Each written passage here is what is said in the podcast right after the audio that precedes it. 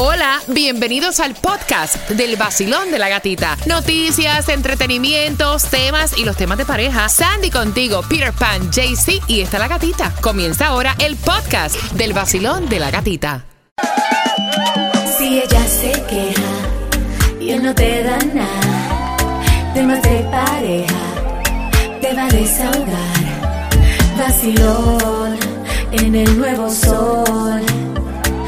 Vacilón. Mira, y cada cual tiene como que su encanto, cada cual tiene como que su táctica para llamarle la atención a otra persona. A lo mejor estás compartiendo, tienes un date este fin de semana, estás compartiendo Ay. con alguien y quieres que esa persona caiga reventada. Reventadito, redondito, mamita, a tus pies. Aquí tenemos consejos que respalda la ciencia. Y eso significa que estos consejos no te van a fallar. Van más allá de regalar flores, van más allá de regalar una caja de bombones, van más allá de, o sea, de lo que siempre se hace con De este lo- de- romanticismo. va. sí, de, de, de, de, de lo, de lo de cotidiano. lo cotidiano, de lo que es normal. Exacto. Mira, eh, recuerda que siempre te puedes tirar tu audio por ahí, tu mensaje, por el WhatsApp. Y voy a abrir las líneas para que tú me digas cuál fue la técnica que tú usaste con tu pareja que no te falló, que te cayó redondito a tus pies. Siri, voy a, voy a empezar contigo porque eh, tú eres la millennium del grupo y también la percepción de cómo tú llamarle la atención a alguien cambia. Sí, claro.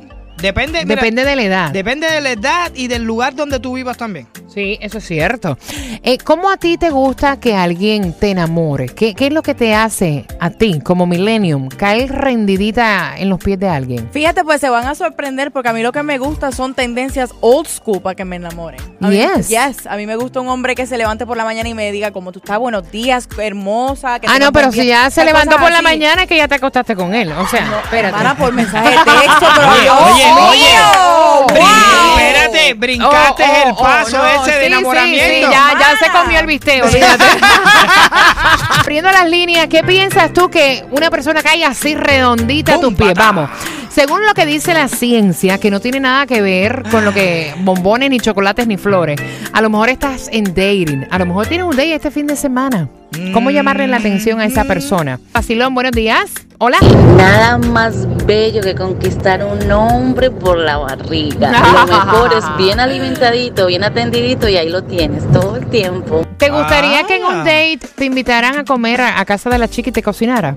Sí, crees? Sí. es diferente que lo, lo cotidiano de llevarte siempre a un restaurante. Que, oye, la muchacha viene y te dice, eh, mira, te voy a hacer una comida hoy, ven a mi casa que te voy a invitar. Y yo, wow, eso está bueno. Y después tú piensas que de ahí te la lleva, ¿verdad? No, yo pienso que mismo en la casa me la como. Vacila, buenos días. Tiene que ser detallista, amable, atento, cariñoso. Y más principalmente, si es una dama, regalarle rosas, bombones y estar al tanto de ella.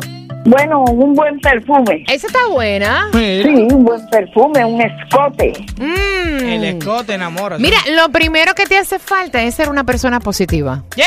Que eso en nada, o yes, sea, en nada tiene que ver con regalos. Se estaban diciendo estudios científicos eh, en estudiantes universitarios que sacaron diferentes grupos como haciendo dating. Y el grupo que encontró la pareja más sexy fue aquella que se mostró positiva y segura de sí misma. Ahí no había ni falita corta, no había escote, o sea, te llamó la atención por ser positiva, por ser una persona eh, y pensar y hablar positivamente.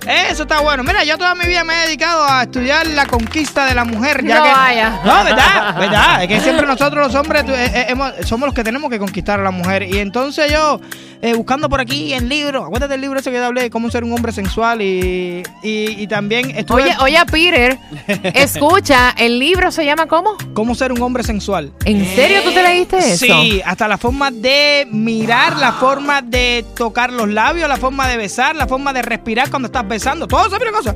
Pero había un psicólogo, Wow. había un psicólogo eh, maestro de la Universidad de La Habana que una vez hizo una historia de, de- de eso que tiene que ver con las parejas y las mujeres y eso y él, y él eso me lo metí en el tuétano, ¿En dónde? en el tuétano. Ay, Eh, yo pero-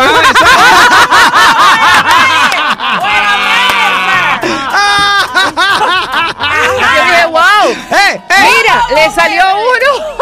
Vaya. Pronuncia bien, pana. Y él, él decía, él decía que lo más importante de todo es ser tú mismo y dejar que la persona sea ella misma. Mira, lo otro que te están recomendando, no hay cosa peor que tú salir con una persona y no escuchar.